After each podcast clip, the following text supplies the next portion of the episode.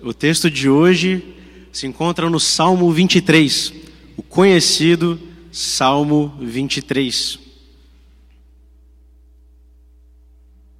Diz assim a palavra do Senhor, diz assim as Escrituras sagradas. Salmo de Davi. O Senhor é meu pastor e nada me faltará. Ele me faz repousar em pastos verdejantes. Leva-me para junto das águas de descanso. Refrigera minha alma. Guia-me pelas veredas da justiça por amor do seu nome. Ainda que eu ande pelo vale da sombra da morte, não temerei mal nenhum porque tu estás comigo. O teu bordão e o teu cajado me consolam. Preparas-me uma mesa na presença dos meus adversários. Unges-me a cabeça com óleo, o meu cálice transborda. Bondade e misericórdia certamente me seguirão todos os dias da minha vida, e habitarei na casa do Senhor para todo sempre. Vamos orar? Deus, muito obrigado pelo dia de hoje, por um dia do Senhor, o qual o Senhor separou para que o seu povo se reunisse e adorasse ao Senhor. Pedimos, Senhor, que a sua palavra seja aqui exposta de maneira fiel. Tenha misericórdia de mim, pregador, de modo que eu possa explicar, explanar, aplicar as sagradas escrituras na vida de cada um dos meus irmãos.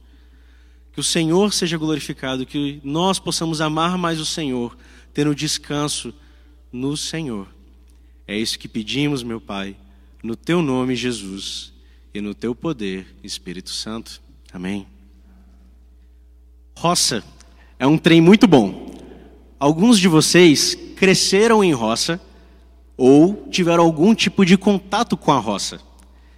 E roça sempre tem muita coisa boa para poder aproveitar, coisas para você poder descansar, como a jabuticaba tirada da jabuticabeira aquele leite tirado da vaca, aquela comidinha de vó que você nunca descobre o segredo, que você tenta, tenta e nunca consegue.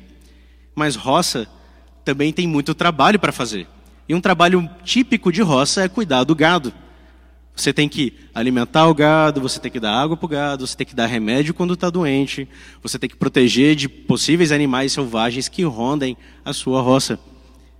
E Davi, antes mesmo de ser rei, ele foi um cuidador de animais, não de bois e vacas, mas de ovelhas. Ele sabia o trabalho que exigia de cuidar de ovelhas, porque elas são animais frágeis, elas são animais até meio burrinhos, elas não sabem viver no relento. E nós somos como ovelhinhas. Nós somos pessoas frágeis, nós somos seres frágeis que não sabe, não sabemos viver no relento desse mundo. Nós não damos conta de todas as coisas. Às vezes, a sua carreira está ótima, mas o seu coração está quebrado. Às vezes, você acha que tudo está sob o controle, tudo está de acordo com seus planos, até que vem aquela doença inesperada que faz sua vida virar de cabeça para baixo. Às vezes, você acha que está seguro, intocável, nenhum perigo vai acontecer contra você, até que alguém te assalte, até que alguém te fira. Nessa hora, quem é que pode cuidar de nós? Nessa hora, quem dá descanso para as aflições do corpo e para as aflições da alma? Nessa hora, quem pode nos proteger dos perigos dessa vida? Esse salmo traz a resposta. Davi ele escreve esse salmo nos comparando a ovelhas e nos mostrando quem é o nosso pastor. Davi nos ensina que Deus é o nosso pastor. Somente Deus pode cuidar de nós. Somente Ele pode nos proteger desse mundo cheio de dores, cheio de decepções. Somente em Deus vamos ter o verdadeiro sustento, o verdadeiro alívio, a verdadeira alegria. Quando o nosso braço falha, quando o nosso coração dói, quando os nossos planos vão por água abaixo, Deus nos sustenta. Assim a gente vai ver que nesse texto, Deus pastoreia o seu povo. De novo, Deus pastoreia o seu povo. E vamos ver isso de três maneiras. E a primeira dessas maneiras é que Deus pastoreia o seu povo dando descanso. Vamos ver os versículos de 1 a 3. O Senhor é meu pastor, e nada me faltará. Ele me faz repousar em pastos verdejantes, leva-me para junto das águas de descanso, refrigera minha alma, guia-me pelas veredas de justiça, por amor do seu nome. Logo no primeiro versículo, a gente vê uma, uma frase maravilhosa, uma oração maravilhosa de que o Senhor é o nosso pastor. E essa é uma frase impressionante, porque Deus, o Deus que é santo, o Deus que é fiel, o Deus que é completamente amoroso, completamente bondoso, é esse Deus que é o nosso pastor. Então, o cuidado desse pastor vai ser completamente bom, completamente santo, completamente amoroso. Tudo quanto ele promete, ele vai cumprir. Todo cuidado que você necessita, ele vai dar. Ele é o Deus Todo-Poderoso, Criador dos céus e da terra. E ele governa essa terra e ele vai cuidar de você muitos falsos pastores, às vezes eles surgem nesse mundo prometendo um caminho mais fácil, prometendo um caminho mais rápido, um caminho que promete grandes prazeres, grandes realizações.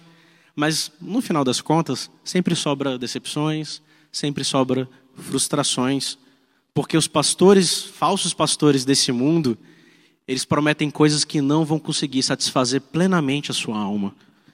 Tem um pai da igreja muito conhecido, Agostinho, ele falava o seguinte: ele orando ao Senhor, ele falava: Fizeste no Senhor para ti, e o nosso coração anda inquieto enquanto não descansar em ti.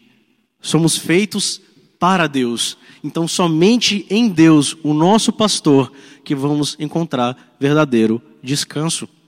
Outra coisa que a gente vê logo no início desse salmo é de que é o Senhor que toma a iniciativa para nos dar descanso. É Ele que vai nos guiar, é Ele que vai até nos forçar a descansar. Vejamos, por exemplo, os verbos que falam: Ele me faz repousar, leva-me, refrigera-me, guia-me.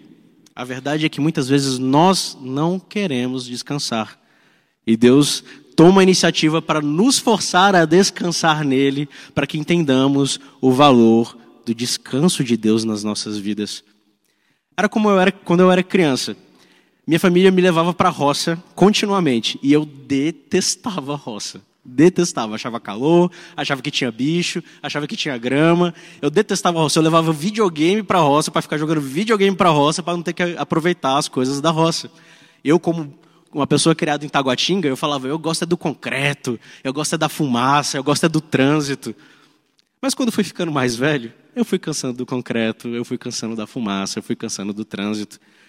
Então, quando os meus pais ainda me levavam para a roça, isso começou a ser algo agradável na minha vida. É a redinha para poder deitar e descansar, é a sombra da árvore. A natureza da roça começou a ser algo agradável para mim. Mas como é esse cuidado de Deus na nossa vida? Como assim nada nos faltará? A gente tem que entender uma coisa muito simples. Muitos dizem por aí que a gente vai ter tudo quanto a gente quer que se a gente é crente, a gente vai ter tudo quanto a gente quer. Mas não é isso que o Salmo diz, e não é isso que a palavra de Deus diz. Deus vai nos dar tudo quanto necessitamos. Tudo quanto necessitamos, tudo quanto Deus quer que nós tenhamos. É muito mais uma questão de suficiência do que de extravagância. Como Paulo lá em Filipenses, ele dá uma boa mostra sobre essa verdade. Ele fala assim: tanto sei estar humilhado, como também ser honrado. De tudo, em todas as coisas, já tenho experiência, tanto de fartura como de fome, assim de abundância como de escassez. Tudo posso naquele que me fortalece. Ele passou por todos os tipos de situações, em todas Deus o fortalecia. Ele passou por todo tipo de perrengue, de honra e de alegria nesse mundo, mas todas em Deus que cuidava dele. Muitas pessoas dizem que tudo eu posso fazer naquele que me fortalece. O que eu desejar, eu vou conseguir. Mas a palavra de Deus diz o seguinte: tudo podemos passar naquele que nos fortalece. A gente pode passar por todo tipo de situação, mas Deus nos fortalecerá, Deus nos cuidará. Mas o cuidado de Deus também tem uma conotação espiritual. Se nós cremos no Evangelho, Deus vai nos capacitar, Deus vai nos alimentar para que possamos viver o Evangelho. Na segunda epístola de Pedro, no capítulo 1, precisa abrir não, gente. Ele diz assim: Visto como, pelo seu divino poder, não têm sido doadas todas as coisas, todas as coisas que conduzem à vida e piedade. Nada falta para o cristão viver uma vida que agrada a Deus. Na salvação, nós já temos todas as benesses espirituais, todas as bênçãos espirituais que nos são dadas nas regiões celestiais em Cristo, como diz Paulo em Efésios. Nós, já temos todos os pastos verdejantes do, do pastor para podermos aproveitar e viver a nossa vida. E vamos ver o cuidado de Deus, especificamente nessa questão do descanso, nos versículos 2 e 3. O, tre o texto ele traz essa imagem dos pastos verdejantes e das águas de descanso. Os pastos verdejantes eram um lugar onde tanto o pastor poderia levar as ovelhas para descansar, para repousar, como também para se alimentarem com a grama verdinha que lá tinha. Águas de descanso eram normalmente águas que alguém encontrava depois de uma longa jornada cansativa, como por exemplo um oásis no deserto. Ele, e o salmista, Davi, aplica essas verdades ao nosso coração e de uma maneira resumida, Deus nos refrigera a alma, ele nos faz descansar, ele nos alimenta. Depois de uma longa jornada cansativa do nosso dia a dia, Deus continua nos refrigerando, nos descansando. Então, assim, no âmbito material, Deus vai dar tudo para vivermos de uma maneira descansada e tranquila. Teremos tudo quanto é necessário para que possamos viver. Não é o que a gente quer, o que a gente deseja, mas o que Deus deseja que vivamos. A gente tem que lembrar de 1 Timóteo, que ele falava assim, Paulo falando a Timóteo que, tendo que comer, tendo que vestir, estejamos contentes. E no âmbito espiritual, você vai ter todo o descanso para todo o sofrimento da sua alma. Se a tristeza, se, a, se o desânimo te perseguem, em Cristo você tem refúgio verdadeiro, você tem uma fonte de alegria a qual se agarrar. E se você está sofrendo com um pecado contínuo, se na sua caminhada, na sua luta contra o pecado, na sua santificação, em Cristo você também tem descanso. Em Cristo você também tem solução, como vai dizer lá no finalzinho do versículo 3, que ele, o pastor nos coloca em veredas de justiça por amor do seu nome. O descanso de Deus não é somente ele curar as feridas dos caminhos tortos pelo qual você já andou, mas ele te coloca num caminho de justiça e de obediência. Ele te coloca num caminho onde você vai obedecer e amar a Deus. Quem é a ovelha de Jesus Cristo? Obedece os mandamentos de Jesus Cristo. E obedecendo os mandamentos de Jesus Cristo que você vai conseguir verdadeiro descanso. Ele faz que nós, que outrora, outrora nós éramos lobos, ele nos transforma em ovelhinhas, para que a gente possa amar o seu nome, como uma demonstração da glória desse pastor, do amor desse pastor nós, e da bondade desse pastor para conosco. Mas, ai de nós, meus irmãos, ai de nós, porque nós não queremos o descanso de Deus, nós não queremos ficar debaixo da sombra do Onipotente, nós não queremos reconhecer a sombra do Onipotente nas nossas vidas. Por exemplo, quando você pensa no seu trabalho atual, você pensa no salário que você ganha no seu trabalho atual, você fica satisfeito? Você fica contente? Você entende de que se você está nesse trabalho, pelo menos por um tempo, é porque Deus quer que você fique nesse trabalho? Às vezes Deus vai nos dar um emprego de R$ 1.500 e não de R$ mil reais. Às vezes Deus vai nos dar desemprego para saber se a sua confiança está no dinheiro ou está em Deus. Muitas vezes a gente fica insatisfeito com as coisas dessa vida porque a gente está confiando nas coisas dessa vida, no nosso braço, no nosso dinheiro e não no Deus da nossa vida. E quando as brigas começam a acontecer nas nossas casas, quando as feridas de gente que a gente ama cortam bem fundo o nosso coração, você busca Deus? Você busca descanso em Deus? Você ora a Deus? Muitas vezes a gente age como ateus na prática, a gente age como se Deus não existisse. Então, para resolver uma briga em casa, o que, que eu vou fazer? Brigar mais. Eu vou despejar a minha raiva, eu vou despejar a minha frustração, seja no meu cônjuge, seja nos meus filhos, seja em quem estiver perto. Mas pecado não soluciona pecado. Mas buscar a Deus soluciona os pecados. Em Jesus Cristo a gente tem solução para todos os pecados da nossa vida. Se você orar, Deus vai poder agir diretamente no seu coração te dando consolo das suas dores, ou talvez arrependimento dos seus maus feitos na sua casa. Se você ler a Bíblia, você vai entender e conhecer melhor os, as veredas de justiça que o pastor quer que você ande, para que você viva, viva e ache descanso. Mas falhamos miseravelmente muitas vezes, né?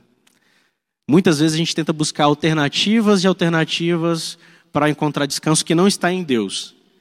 Mas fazer isso é como uma ovelhinha que está fugindo de um incêndio e está indo em direção ao precipício.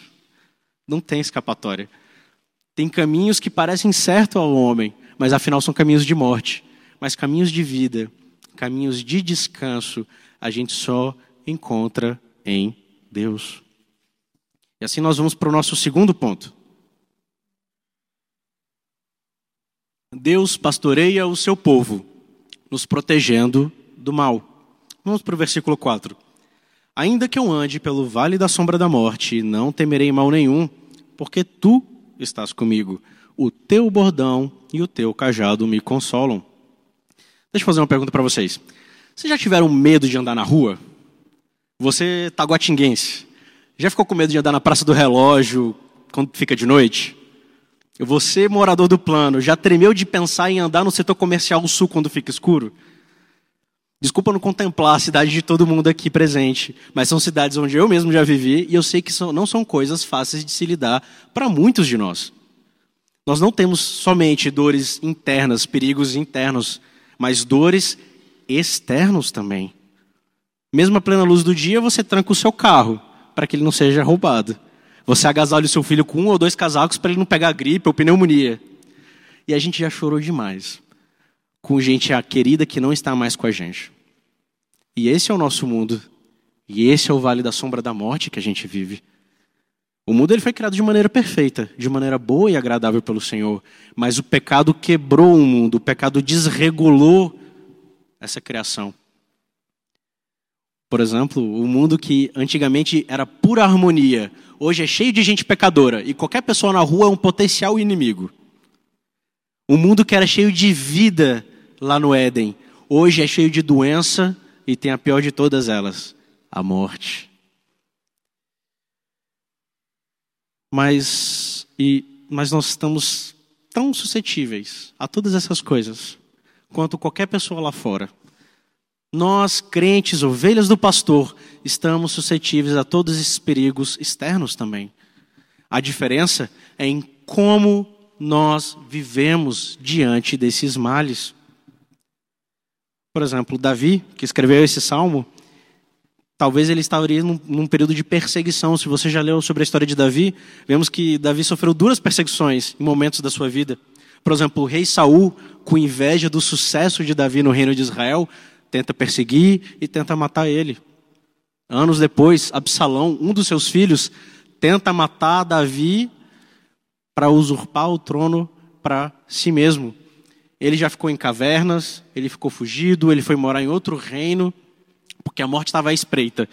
E ainda assim, ele escreve um salmo falando: Não temerei mal nenhum. Se Deus é por ele, quem é contra ele? Se Deus é por nós, quem será contra nós? Essa tem que ser a nossa postura diante do mundo cheio de dores, porque o Todo-Poderoso está no controle desse mundo cheio de dores. Por isso que o Davi, o salmista, ele vai descrever que o cajado e o bordão de Deus o consolam. Bordão e cajado eram instrumentos do pastor para guiar as ovelhas num determinado caminho. Porque, como eu falei antes, ovelhinhas são animais meio burrinhos. Elas se perdem com facilidade. Então, o pastor, atentamente, usando seu cajado e seu bordão, deixava elas, todas elas juntinhas, para elas andarem, às vezes, em terrenos difíceis, em vales da sombra da morte, para que elas pudessem chegar ao seu destino final. Deus vai nos proteger de todos os males, mesmo que nós passemos pelos males. E até chegar ao nosso destino final, para nos encontrar de maneira plena com o nosso pastor, todas as coisas cooperam para o bem daqueles que amam o pastor. Mesmo assalto, mesmo doença, mesmo morte, não foge do controle do Todo-Poderoso. Deus torna o mal em bem. Deus faz as dificuldades acabarem resultando no bem ainda maior. Tem um músico que eu gosto muito, e vira e mexe eu cito ele, que é o Estênio Márcios. E ele tem uma música que diz assim sobre essa verdade. Minha vida é obra de tapeçaria, é tecida de cores alegres e vivas, que fazem contraste no meio das cores nubladas e tristes. Se você olha do avesso, nem imagina o desfecho. No fim das contas, tudo se explica, tudo se encaixa, tudo coopera para o meu bem. Quando se vê pelo lado certo, muda-se logo a expressão do rosto. Obra de arte, para honra e glória do tapeceiro. E como nós estamos confiando nesse tapeceiro. E como nós estamos confiando de que Ele vai nos proteger de todos os males. De que vamos passar pelo vale da sombra da morte, não temendo mal nenhum, porque Deus está conosco. Gente, eu não estou defendendo imprudência. Não é porque. Não estou falando para você não trancar o seu carro, para você não agasalhar o seu filho, para você não tomar o remédio que o médico te prescreveu. Mas e se o seu carro, mesmo trancado, for roubado? E se, mesmo tomando um remédio, a sua doença não passa? Você vai confiar nas coisas desse mundo ou você vai confiar no pastor que governa esse mundo? Tem muitas igrejas por aí que dizem que, como Deus quer ver a alegria das suas ovelhas, elas não vão passar por problema nenhum, passar por vale da sombra da morte nenhum. Diz assim: crente não fica doente, Crente não passa por dificuldade. E se você está passando é porque você está em pecado. Eles gostam de bradar os quatro ventos: toma posse da sua vitória. Como se Jesus morreu na cruz para te dar dinheiro e não vida eterna. Mas a Bíblia é muito clara, muito, muito clara. Ela diz que se no futuro nós vamos compartilhar da ressurreição que Jesus Cristo teve, hoje nós vamos compartilhar dos sofrimentos de Jesus Cristo. Nesse mundo nós vamos ter aflições, mas temos que ter bom ânimo, porque Jesus Cristo venceu o mundo. Se a gente for praticar esse salmo verdadeiramente, não desanimaremos. Pelo contrário, mesmo que o nosso homem exterior se corrompa, contudo o nosso homem interior se renova de dia em dia, porque a nossa leve e momentânea tribulação produz para nós eterno peso de glória, acima de toda comparação, não atentando nós nas coisas que se veem, mas nas que se não vêm, porque as que se vêm são temporais e as que se não vêm são eternas. E assim vamos para o nosso terceiro e último ponto. Nós vemos já que Deus nos pastoreia, nos dando descanso, que Deus nos pastoreia, nos protegendo do mal. Agora veremos que Deus nos pastoreia com abundância. Vejamos os versículos 5 e 6. Preparas-me uma mesa na presença dos meus adversários. Unges minha cabeça com óleo, o meu cálice transborda.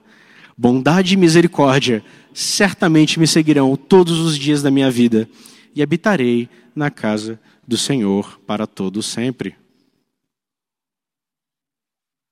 Depois de vermos que Deus cuida com descanso e com proteção para com suas ovelhinhas, agora veremos a intensidade do cuidado de Deus. Deus é um pastor que é capaz de fazer infinitamente mais do que pensamos ou do que pedimos. Sim, ele sempre vai nos cuidar de acordo com a nossa necessidade, mas muitas vezes como um pai bondoso, como um pai dadivoso, ele nos dá com abundância, muitas vezes. Com abundância. Mas veja, essa abundância de cuidado e de proteção de Deus não é uma abundância que te mima não é uma abundância que vai te prender nos seus pecados. Não vai ser uma abundância que vai te prender nos seus vícios e na sua ganância. Quando Deus nos cuida, nos pastoreia com abundância, é uma abundância que produz, que reflete em amor, em gratidão e adoração a Deus. Davi, como a gente disse, ele podia estar num contexto de perseguição. Eram pessoas a quem ele amava. Ele amava Saul e ele amava Absalão mas eram pessoas que queriam matá-lo. Mas, mesmo diante dos seus adversários que o perseguiam e o enfrentavam, Davi podia falar ainda assim que Deus cuidava dele. E ele traz essas três imagens: o preparar da mesa, o ungir com óleo e o transbordar do cálice. Essas três imagens são imagens de abundância, de alegria. Porque, mesmo diante de fuga e de perseguição, Davi fala que Deus não preparou um, o cuidado de Deus não é como um lanchinho preparado de última hora de qualquer jeito. É como se Deus preparasse uma mesa farta de cuidado, de bênção, de proteção, de amor e de bondade, mesmo diante da perseguição. Era como se Deus ungisse ele com um óleo bem perfumado para ele sentir e se alegrar. Era como se o pastoreio dele trouxesse alívio e não mais dor. Era que mesmo diante das dificuldades, o cálice de bênçãos da parte do Senhor sobre Davi transbordava. Isso não era porque Davi merecia. Se a gente sabe a história de Davi, a gente sabe que Davi não foi um homem impecável. Ele não merecia nada desses cuidados de Deus, nenhum desses cuidados mas é porque Deus é bondoso, porque Deus é amoroso, porque Deus é fiel no trato com o seu povo. Assim, Davi podia dizer que ele tinha essa segurança de que Deus jamais o abandonaria. Olha para essa imagem, a bondade e a misericórdia que no original é, é aquela palavrinha hesed, o amor pactual, o amor fiel de Deus. A bondade e o amor de Deus vão perseguindo ele por onde ele for, todos os dias da vida dele. É como aqueles filmes americanos onde tem um protagonista, um antagonista, que é um criminoso que sai daquela prisão de segurança máxima e toda a polícia dos Estados Unidos é acionada para poder perseguir esse único criminoso, incansavelmente, perseverantemente, até que o prendam. E a mesma coisa com a gente. Só que em vez de prender um criminoso para jogar numa cela, Deus pega esses criminosos pecadores para nos prender em seu amor, na sua bondade, para que nós sejamos transformados em pessoas que adorem e amem ao Senhor cada dia mais. Prisioneiros desse amor, ovelhas desse pastor, nós somos transformados, santificados em pessoas que adoram, não somente adoram a Deus, mas adoram com Deus em abundância. Quando somos cuidados pelo Senhor, isso deve produzir um coração cheio de alegria, cheio de gratidão a Deus por tudo quanto Ele faz conosco. Ovelhas que são bem cuidadas pelo pastor, e são bem cuidadas, deveriam amar o pastor que cuida delas. Como diz o pastor John Piper, Deus é mais glorificado quando estamos mais satisfeitos nele. Isso me lembra almoços de Natal na casa da minha avó Maria. A gente chegava bem cedinho lá, oito, nove horas, porque juntava a família toda para fazer o almoço. Porque era muita coisa, gente. Era muita coisa. É, tinha pernil, tinha frango caipira, tinha costela, almôndega, macarrão, suflê de queijo e muitas outras coisas mais, e Coca-Cola para dar e vender. Podia ser um almoço mais simples, a gente não precisava de tanta coisa assim para ter um momento juntos em família, mas por amor a família se dedicava para fazer daquele momento, daquele almoço, um momento memorável. E chega dava saudade desses almoços de Natal. Não somente por causa da comida, mas muito mais por causa de todo o amor envolvido naquele momento, naqueles momentos maravilhosos que era o almoço na casa da minha avó. Essa era a fartura, essa era a alegria na casa da minha avó Maria. Mas muito mais farta é a mesa do Senhor. Muito mais alegria tem no coração quem vive na casa de Deus. Davi, ele reconhecia tudo quanto Deus fazia por ele, isso se refletia em adoração. Ele falou: Habitarei na casa do Senhor para sempre, eu vou adorar o Senhor para sempre. Mas nós fazemos o contrário. Toda vez que Deus nos dá em abundância, muitas vezes, bênçãos maravilhosas na área trabalhista, conjugal, familiar, financeira, em vez de tornar isso adoração, nós usamos isso como degraus para o nosso orgulho. A gente tem que reconhecer que tudo quanto a gente tem e tudo quanto a gente vive, não é porque a gente consegue, não é porque a gente dá conta, não é porque somos santos e imaculados, mas porque Deus, o santo e o imaculado, é bondoso e amoroso com a gente. É Ele que, pela Sua graça, nos dá todas as coisas. Um filho que é rebelde e tem um pai amoroso que dá tudo quanto ele precisa, e às vezes até mais do que ele precisa, não é motivo para ele continuar rebelde. É motivo para ele se arrepender da sua rebeldia, de mudar a sua atitude perante o seu pai, amando o seu pai, sendo grato por ele por tudo quanto o seu pai lhe dá. Mas quando a gente está sofrendo, a gente busca nos lembrar de tudo quanto Deus faz conosco, aquilo que nos dá esperança, ou a gente se afunda em mais e mais tristeza. Muitas vezes, quando a gente está no momento de dor, é muito difícil pensar que a alegria vem um dia. É muito mais fácil pensar que os seus dias vão continuar sendo dias de tristeza, de agonia, de desesperança. Mas nós que somos crentes, nós que temos o pastoreio do Deus do universo, nós podemos ter esperança. Olhe para trás, olhe para a sua vida, olhe para tudo quanto Deus fez abundantemente na sua vida. E você vai poder ter a certeza e o consolo de que Deus vai continuar cuidando da sua vida. Porque Jesus Cristo é o mesmo ontem, hoje e amanhã. Se Ele te cuidou de maneira maravilhosa no passado, Ele vai continuar te cuidando de maneira maravilhosa no presente. Nem sempre vai ser do jeito que a gente quer, do jeito que a gente acharia que deveria ser. Mas sempre vai ser da melhor maneira, porque é o jeito que Deus quer. Vai ser no melhor momento, porque vai ser do jeito que Deus quer. Se nós estamos em Cristo, se a gente crê em Jesus Cristo, tudo, tudo é nosso abundantemente. Em 2 Coríntios, Paulo diz assim: que todas as coisas existem por amor de vós, para que a graça torne abundante as ações de graças para a glória de Deus. Tudo nos é dado para que possamos aproveitar não de uma maneira egoísta, não de uma maneira materialista, não de uma maneira ingrata, mas como uma oportunidade de louvor a Deus. Tudo quanto você tem enquanto você vive é para ser uma oportunidade de amar mais a Deus e de louvar mais a Deus. Que a gente possa estar adorando abundantemente, dando graças a Deus para a glória de Deus. E por fim, nós já vimos então que Deus nos pastoreia nos dando descanso, nos pastoreia nos protegendo do mal e nos pastoreia com abundância. Mas eu quero propor mais uma coisa. Esse salmo é um salmo sobre Jesus Cristo. Jesus Cristo, ele veio nesse mundo com uma missão. E enquanto ele estava na terra, ele era suprido pelo Pai em todas as coisas, física e espiritualmente. Ele crescia em estatura, graça e sabedoria diante dos homens e de Deus, para que ele pudesse cumprir a sua missão. Jesus Cristo tinha a missão de passar no vale da sombra da morte em nosso lugar. Nós somos pecadores, nós merecíamos a morte. Ele não, ele era o cordeiro sem mácula, sem defeito algum. Mas porque os nossos pecados mereciam ser punidos, o cordeiro de Deus é moído pelo Pai naquela cruz.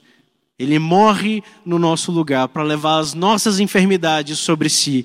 Pelas suas pisaduras, nós fomos sarados da morte do inferno. E Jesus Cristo tem a bondade e a misericórdia de Deus, mesmo depois de morto. Ele ressuscita dentre os mortos, ele sobe e não vai para um templo físico como Davi foi. Ele foi para os próprios céus, para a casa do Senhor, sentado à destra de Deus Pai Todo-Poderoso, para estar com Ele para todo o sempre. E hoje, Jesus Cristo nos fala hoje uma coisa muito parecida com o que ele falou quando ele estava aqui na terra. Ele diz: Eu sou o bom pastor. As minhas ovelhas ouvem a minha voz e me seguem. Ele diz para vocês, meus irmãos: Venham a mim, ovelhas cansadas e sobrecarregadas de pecados e de dores, e eu vos aliviarei. Venham a mim, e vocês vão repousar nas minhas roças de descanso, nos meus pastos verdejantes.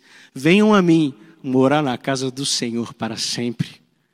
É meu, somente meu todo o trabalho. E o teu trabalho é descansar em mim. Oremos.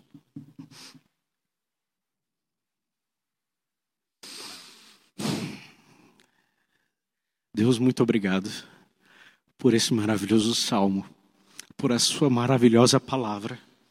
Que possamos em todas as coisas buscar alento, buscar descanso, buscar proteção no Senhor. Sabemos que o Senhor é um Pai dadivoso, um Pai sábio, que nos dá todas as coisas por amor de nós, para que as ações de graças sejam abundantes, para que o nosso louvor seja abundante para, pelo amor do seu santo nome que possamos não confiar no nosso braço, que possamos descansar não na nossa própria força, mas no Senhor que governa o universo.